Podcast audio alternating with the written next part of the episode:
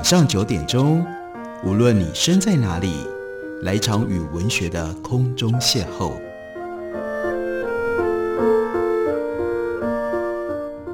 杨照谈书，邀您一同遨游文学世界，认识古今中外的经典之作。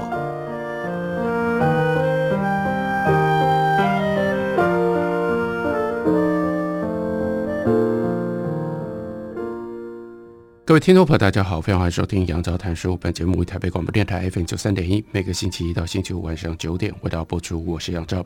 在今天的节目当中，因为在去年年底，E.O. Wilson 刚刚过世，所以对于这样的一位在科学的认知跟思想上面，提供了我们许多创意刺激的这样的一位专家，我想借由这样的一个机会，在我们节目当中，利用这一集为大家介绍，这应该是 E.O. Wilson。他在离世之前最后一本主要的著作，中文翻译本呢是由左岸出版公司在二零一八年出版。这本书的书名呢叫做《群的征服》，它原来英文的原名是《The Social Conquest of Earth》。E.O. Wilson 到底是一个什么样的人呢？我们来看一下出版社给我们的简介：美国国家科学院院士，人称社会生物学之父、生物多样性之父——蚂蚁先生。这三个头衔其实都很重要。也就是 E.O. Wilson 呢，他原来是研究昆虫，尤其是研究蚂蚁作为他的专业的领域。那在这部分，他最早的时候，一九七一年就有一本著作叫做《昆虫社会》。在台湾，也许大家另外还有机会，那是可以找得到他在一九九零年和另外一位昆虫学专家一起所写的《蚂蚁蚂蚁》这本书，远流出版公司有中文翻译本。那在奠定了他的科学的地位之后，他到美国哈佛大学教书。更进一步呢，他就创设了一个新的学科，也就意味着这个学科虽然它看起来这个名字好像就是理所当然，social biology，把 society social 这个字呢跟 biology 跟生物并在一起，但这其实是 E.O. Wilson 他在七零年代的时候才开创的一个新的学科。这个新的学科呢，最重要的代表性的著作，那也就是社会生物学。那有一个副标题是新综合理论，也就意味着这是一个新创的学门。不过这个学门呢，是综合了好几个不一样的学科而成的。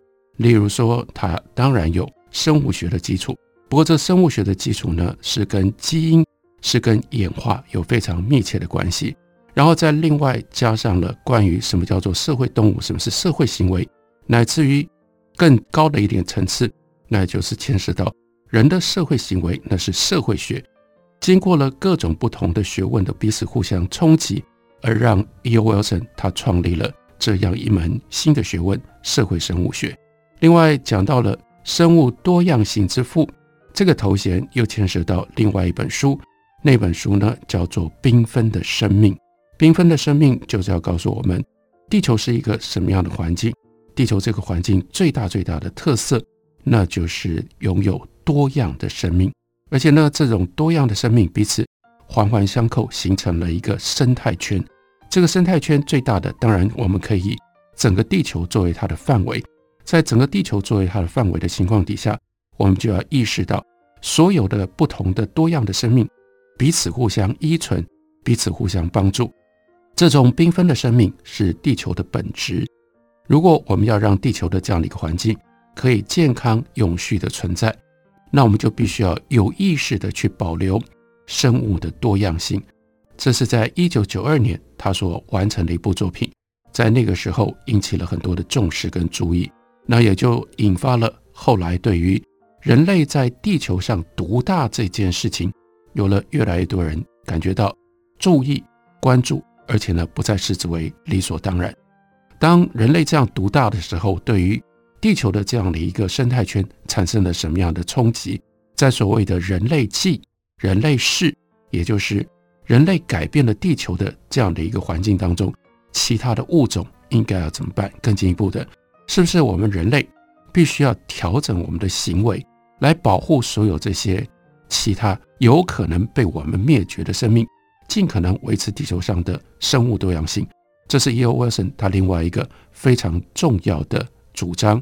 那我们看，他是当代最重要的生物学家以及昆虫学家。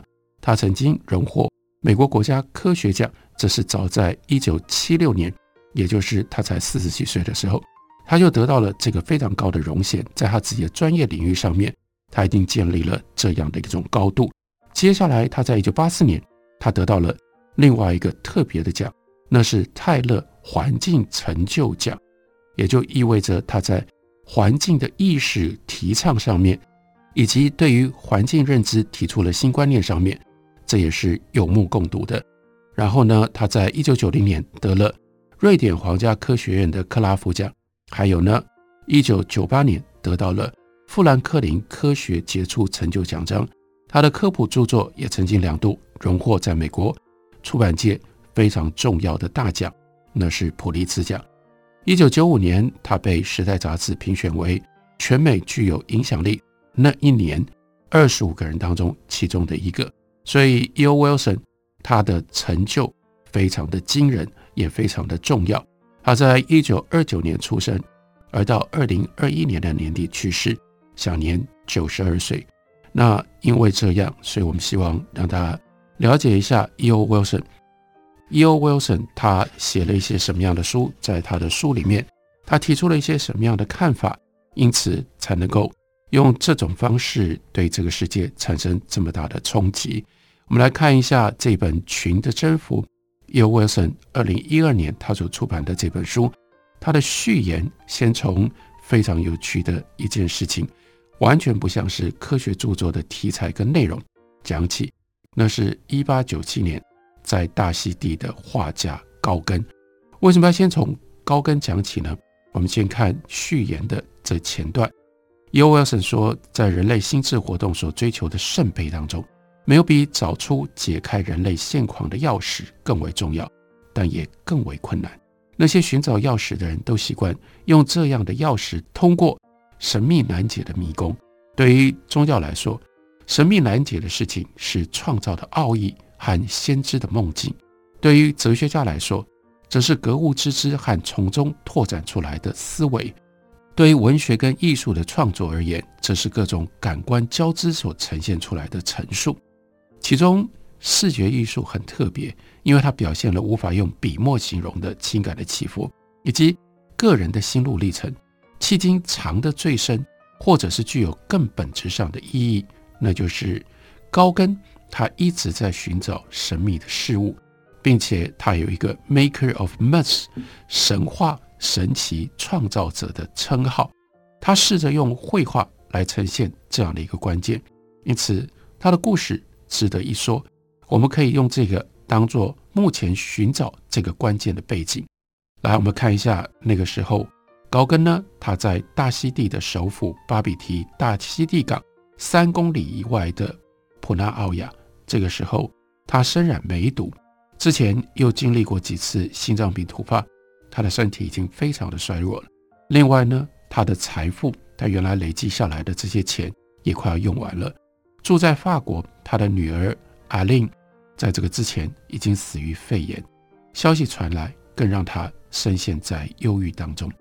高更当然能够意识到自己来日无多，在眼前，或许他正在画的。会是他最后的一幅作品。完成这幅作品之后，他后来就做了这样的一个决定：他走到巴比提外的山里面自杀了。他带着之前转机下来的那个砷，也就是砒霜。不过他可能不知道用这种毒药自杀是多么样的痛苦。他想要在服毒之前先躲起来，这样他的尸体不会被人发现。他预期他的尸体会被。蚂蚁就搬走，然后呢，就用这种方式，永远不会被人家看到。但是后来，他寻死的念头消失了。他回到普纳奥亚，虽然知道自己活不了多久，但他下定决心，算了，活下去吧。他为了讨生活，在巴比迪的公共工作和调查局当中担任事务员，每个礼拜工作六天，但竟然他也就用这种方式撑下来，继续活下去。活到一九零一年，这个时候，为了能够更远离人群，他搬到偏远的一个群岛上，叫做西娃娃岛，两年之后，一九零三年，高更死于梅毒引发的心脏衰竭，死前还有法律问题缠身，他葬在西娃娃岛的天主教墓园当中。在他死前几天，高更写了信给地方法官，说：“我是野蛮人，不过受过文明洗礼的人怀疑这一点，因为在我的作品当中，没有比不由自主的野蛮这个面相更让人感到惊讶以及困惑。对于当时的人来说，法属波利尼西亚可能是地球上最难抵达的地方。高更来到这里，就是为了要远离文明，他所认识的文明。”外面不要来吵他，这样他才能够得到平静，并且希望在这里，在这种环境底下可以拓展他新的艺术表现的领域。之后，高更就算没有获得平静，可是他的确拓展了新的艺术领域。高更一生的身体跟心灵之旅，和同时代的艺术家大不相同。他1848年出生在法国巴黎，在秘鲁的首都利马跟法国的奥兰长大。他的母亲有一半秘鲁人的血统，这样的种族混血预示了他将要走上的道路。他年轻的时候加入了法国的商船队，花了六年环游世界各地。这段期间，一八七零年到一八七一年，他在地中海跟北海目睹了当时最重要的一场军事的行动，那是普法战争。后来他回到巴黎，一开始并没有想要从事艺术工作。而是在他富有的监护人的引导底下，成为股票经纪人。不过，他的监护人阿罗莎却激发并且呢支持他对于艺术的兴趣。阿罗莎是一个收藏家，收藏很多法国的艺术作品，包括那个时候印象画派的最新画作。一八八二年一月，法国股市崩盘，高更服务的工作的这个银行倒闭了，所以呢，他也就顺理成章的。把他的重心、生活的重点转移到绘画上，他过人的天分从此得以发展。这个时候滋养他的都是最伟大的印象派的艺术家，包括了毕沙罗，包括了塞尚、梵高、马内、秀拉以及多嘎等等。他也就奋力希望自己跻身在这些前辈当中，然后呢，在一路往巴黎去的旅途当中，高更创作了。人像画、静物画、风景写生等等，其中的幻想气息逐渐的浓厚，预示了往后出现的风格。为什么一个昆虫学家、一个社会生物学家，当他在二零一二年写书的时候，开头竟然是充满了人文跟艺术的气息，为我们介绍高更呢？这是一个非常有趣的开端，就是 E.O. Wilson 的《群的征服》，他的序言。我们休息一会儿。回来继续告诉大家。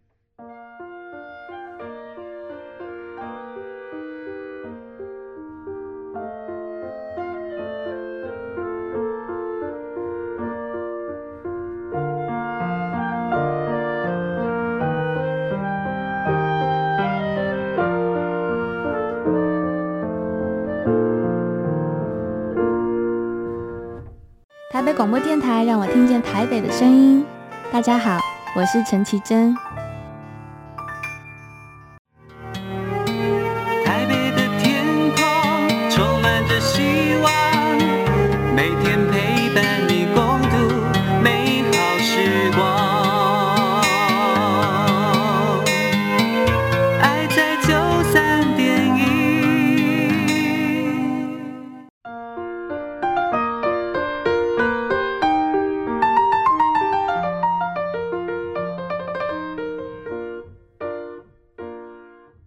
感谢您继续收听《杨照谈书》。本节目以台北广播电台 FM 九三点一，每个星期一到星期五晚上九点，为大家播出到九点半。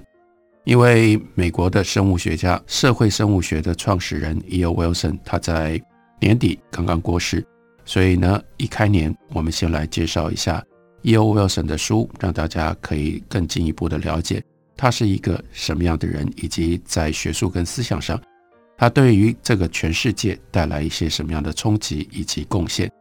尤维森他的最后一本书，二零一二年所出版的《群的征服》，在二零一八年台湾由左岸出版公司出版了中文翻译本。这本书开头的时候就非常吸引人，因为我们想象这是一个社会生物学家，一个昆虫学家，他到晚年的时候所写的一本书。但是书一开头序言里先讲高更，没错，就是我们大家知道印象画派当中的其中的一位大将。那我们看一下高更在绘画上的努力，但是呢，换来的是失望。他只能够跟他心目中那些优异的当代画家暂时做伙，但是呢，并没有能够靠自己的画而得到名利双收的结果。之后，他还宣称，他知道自己是一个伟大的艺术家，他还是希望能够有更单纯、更宽裕的生活，完成自己作为一个伟大艺术家的天命。他在一八八六年，他就说：“巴黎是穷人的荒原，我要前往巴拿马，过着原始的生活。我会带着我的油墨和我的画笔，在远离世人的地方重新振作起来。”让高更他会想要远离文明的原因，不只是穷困，他本来就是一个过动停不下来的人，是一个天生的冒险者。他渴望在异地，在别的地方陌生的环境里面，发现新的事物。因此，在艺术上，他属于实验主义者。他在流浪的旅途，从非西方的文化当中吸收了异国的风格。他想要沉浸在这种异国的事物当中。来寻找新的视觉艺术表现的方式。他的确去了巴拿马，接下来他去了马丁尼克岛，在那里住了一阵子。后来回到法国，应征在东亚，跑到越南北部，当时属于法国领地的 Tonkin，那就是东京，在那里工作，但是没有成功。他最后呢，就选择前往法属波利尼西亚，那是人类文明的最后一块净土。一八九一年六月九日，高更到达了巴比提，他就完全沉浸在当地原住民的文化当中，最后还成为原住民权益的拥护者，当然也成了殖民地官员眼中的麻烦人物。更重要的是，他成为原始主义这种新风格的先驱。原始主义的风格是画面平板的、平面的，没有立体感，主题是真实的田园生活。通常使用对比非常强烈、很浓重的颜色，简单直接，而且呢刻意希望反映出真实。那 E.O. Wilson 到这里他说，我们要提出一个结论：高更追求的不只是新的生活方式，他还对于人类的现况充满了兴趣，想要了解真实的状况，并且加以呈现。在法国的都会地区，特别是巴黎。是有许多人在呐喊发声，以争取注意力的地方。知识的活动和艺术的活动受到组织化的主管机构所掌控，每一个机构都根植于自我专业的小天地当中。高更就觉得没有人能够统合这些杂乱的声音。不过他搬到大溪地，生活就简单多了，生活功能却依然完善。或许能够达成这样的目标。有可能深入了解造成人类现况的原因。就这个方面来说，高更，E.O. Wilson 就特别提到了，这是我们一般不会用这种方式连接起来的另外一个人，那就是写《湖滨散记》的梭罗。他说，后者也就是梭罗，在更早的时候已经到了 Water Pond，也就是华腾湖，在那个 Water Pond 旁边的小木屋里隐居。他在《湖滨散记》里就说：“面对的只有生活当中的必要之事，看我是否能够学习到如此生活所教导的事情，例如说除草、整地、修整小路，在物质状态最低的条件底下勉强过日子。这是一种什么样的生活？这种生活会给我们什么样的感受？所以，E.O. Wilson 他就提出了这一部作品。”那是高跟一幅宽三点六公尺，这是一个大幅的作品。这幅画背景部分混入了大溪地的各个地貌，有山脉，有海洋。前面是一排人物，其中大部分都是女性。这些人物以写实跟超写实、超现实的方式，表现出人一生当中的各个阶段。高更要我们看这幅画的时候，由右往左看，在最右边的。那是婴孩，代表了出生。中间有性别模糊的成年人高举着双手，那是代表着个人的自我认知。再往左边一点，一对情侣正在摘苹果吃，那当然我们就可以立刻联想到，他们的原型是圣经当中的亚当跟夏娃，象征着对于知识的追求。在最左边有一个老妇人，痛苦而且绝望地卷着身体，那当然是代表老去跟死亡。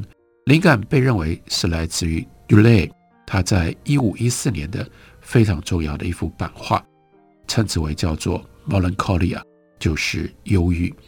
在左边的背景当中，有一尊淡蓝色的神像，正在看着这些人。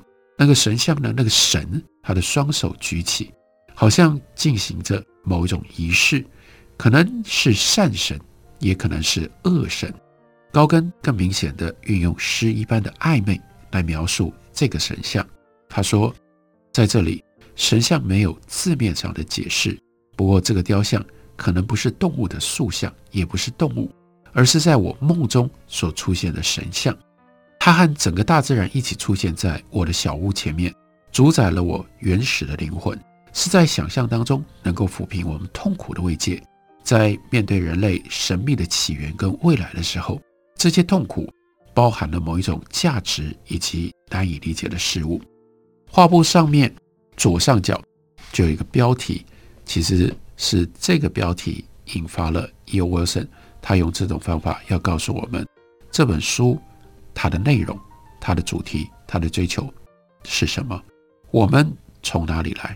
我们是谁？我们往何处去？当然，这幅画这不是答案。这幅画重要的是，它给我们这样的问题。高更在大溪地完成的杰作上提了这非常单纯的问题：我们从哪里来？我们是谁？我们往何处去？事实上，这个问题是宗教跟哲学核心的问题。我们能够回答这些问题吗？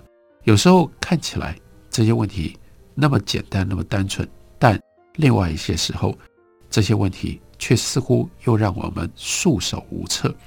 可是从科学的角度，尤其是 E.O. Wilson 他一辈子的科学的追求，其实这本书要告诉我们，或许我们能够回答。这就是从科学的角度，我们目前从演化学，然后从人类的变化跟发展，来自于一路到我们认真的、仔细的去观察、分析人类的现况，我们重新思考，对于我们从何处来，我们是谁，我们往何处去，我们提出了不一样的答案。人类现在就像梦游者，深陷在睡梦中的幻想跟真实世界的混沌当中。我们内心不断地在追寻，但是我们找不到确切的地点跟时间。我们带着石器时代的情感，用中世纪的制度规章，再加上像神一般的科技，创造出星际大战那样的文明。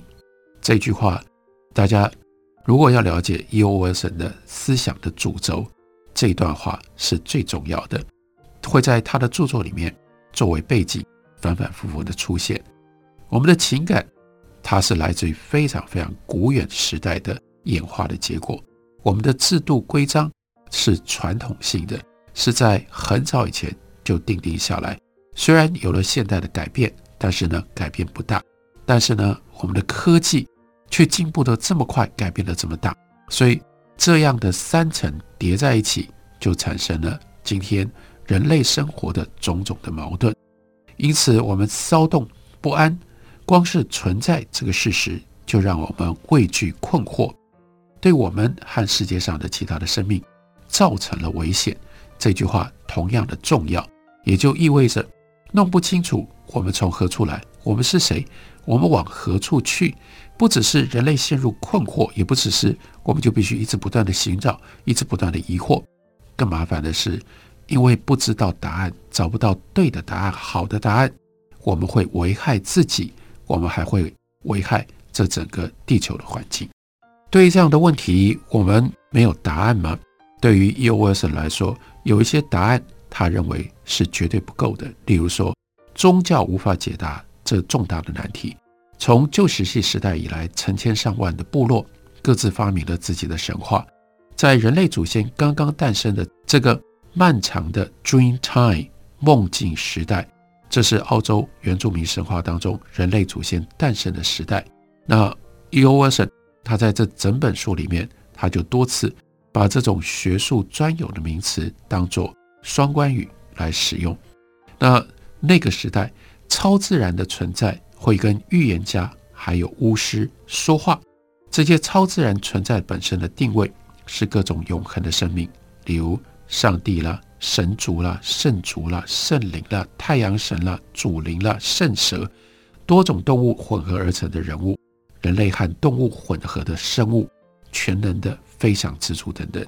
只要是在梦中出现，或者是服食了迷幻药之后受到刺激而产生，或者是由心灵导师丰富想象力所创造出来的任何东西，都可以成为超自然的存在。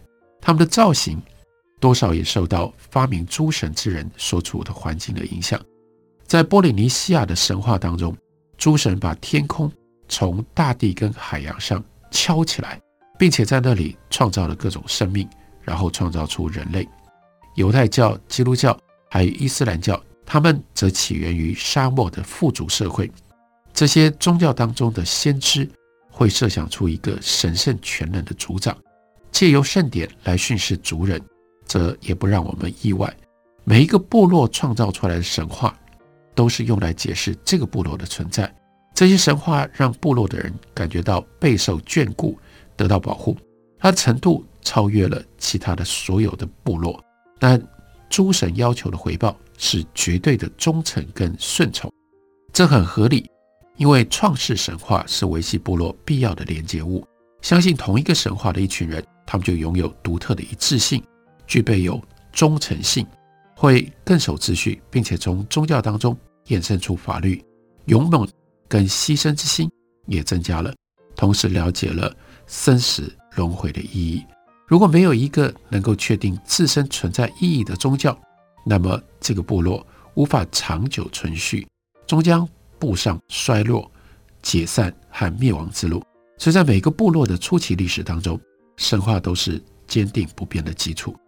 但是这种神话衍生出来的种种的宗教，到我们今天这个时代，实在是没有办法以一个普世这么广泛的一个范围里面来替我们回答。人类是谁？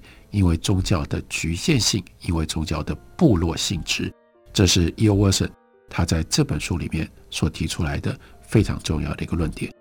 因而，我们必须要回到科学，诉诸科学，然后试着来回答人类到底是什么。